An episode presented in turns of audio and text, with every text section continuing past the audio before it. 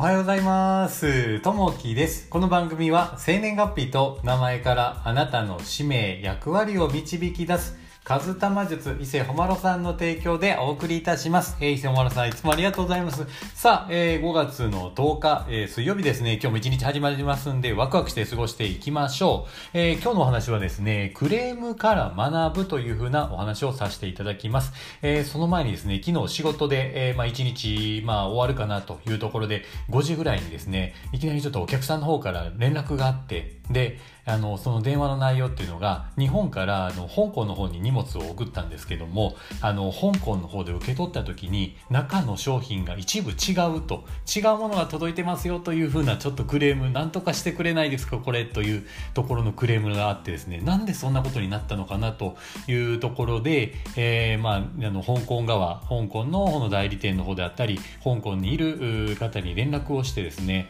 えーそのお客さんとのやり取りをする中で、えー荷物があの間違って届いたやつをもう一回ピックアップして正しいものを届けるというので昨日夕方ぐらいにそれがあってうわこの時間にどうしようかなということで、まあ、現地とねやり取りこうしてたんですけども結局あの夜中ぐらいまでなってなんとかね正しいものを、えーお客さんのところに届けられたというふうな、えーことがあってまあねこういった、えー何があるか、あの急にねなんかこう予期せぬようなことがあるのでまあね、あの慎重にしていかないといけないなというところがあります。さあその中であのクレームから、えー学ぶというふうなお話ですね、えー自信を持って世に、えー送り出した商品。え技術、サービスが顧客に満足されれば、かけがえのない喜びが得れるものです。しかし、逆に苦情を訴えられた時には、えー落ち込んでしまうこともあるでしょう。えーその時に、えー必要なのは、えー一番にクレームの内容を正しく聞き取る、えーそして2番目に連絡してくださった労に感謝の意を表す。で、えー3番目、こちら側のミスであれば、えーお詫びをすると。で4番目に、えー今後の対策を迅速に検討するといったことが挙げられますというところですね、えーその商品の問題を指摘してくれたことに感謝し、えークレームは貴重な情報であると、え肯定的に受け止めたいものです、えその声を生かし商品やサービスについて社員同士で改善へ向けた意見交換をする。さらにクレームの原因を突き止め、えー再発防止に努めるなどできる限りの改善策を講じましょうと、えクレームに対して、え真摯に対応すれば商品の品質や、え性能はより向上し、え磨かれるだけでなく自社のファンが1人増えることでしょうというとこですね。改善に取り組みましょうというとこでやっぱりねこういったクレームなんか問題が起きるとですね、えそれが解決しないまま家に帰ったりすると本当にねこうへこんだりとか落ち込んだりするかと思いますね。その中で一つですねまああのちょっといい話っていうものがあってその中の一つの話なんですけれども苦労の木というのがありました。でその苦労の木のお話をちょっとさせてもらうとですね、えー一人の男性がいたんですけども、えーその人が仕事をしていてそのめちゃくちゃついてなかったんですね、えー車がパンクしてタイ,、えータイヤが、えー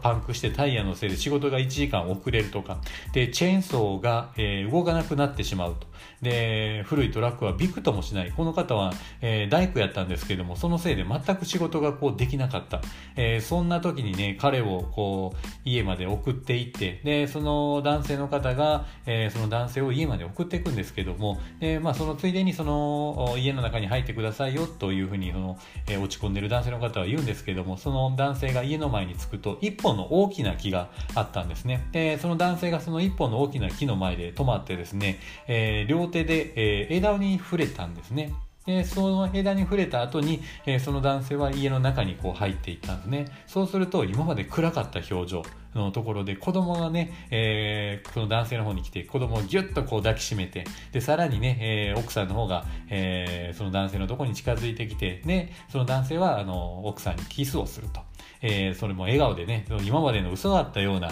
えー感じでこう本当にこう楽しそうな笑顔に切り替わって、えー幸せな、え夜を迎えられたという形になってでまあ一泊その男性は、え家に泊まるんですけどそのまま、えその男性と落ち込んでた男性は家を出るときに、えー昨日のその木は何の、え、木だったのというふうに聞いたんですね。そしたらあれは黒の木だよというふうに言ったんですね。えー、そこにね、あの、家にこの苦労を、えー、辛いことを持って帰るんじゃなくて、えー、家に帰る前にその木に触って辛いことをそこに置いていくと。そしたら翌日、え、辛さも消えているというふうなね、そういった苦労の木があると。え、なるほど、こういった形のものもあるねなというふうにね、え、思う、ほっこりするね、え、瞬間のお話でしたね。さあ、え、今日のね、えー、一言ことになります。えー、チャンスは常に、えー、人々の不満の中にあると、えー、ジャック・マーさんの言葉ですね。え、まあね、こうピンチはチャンス。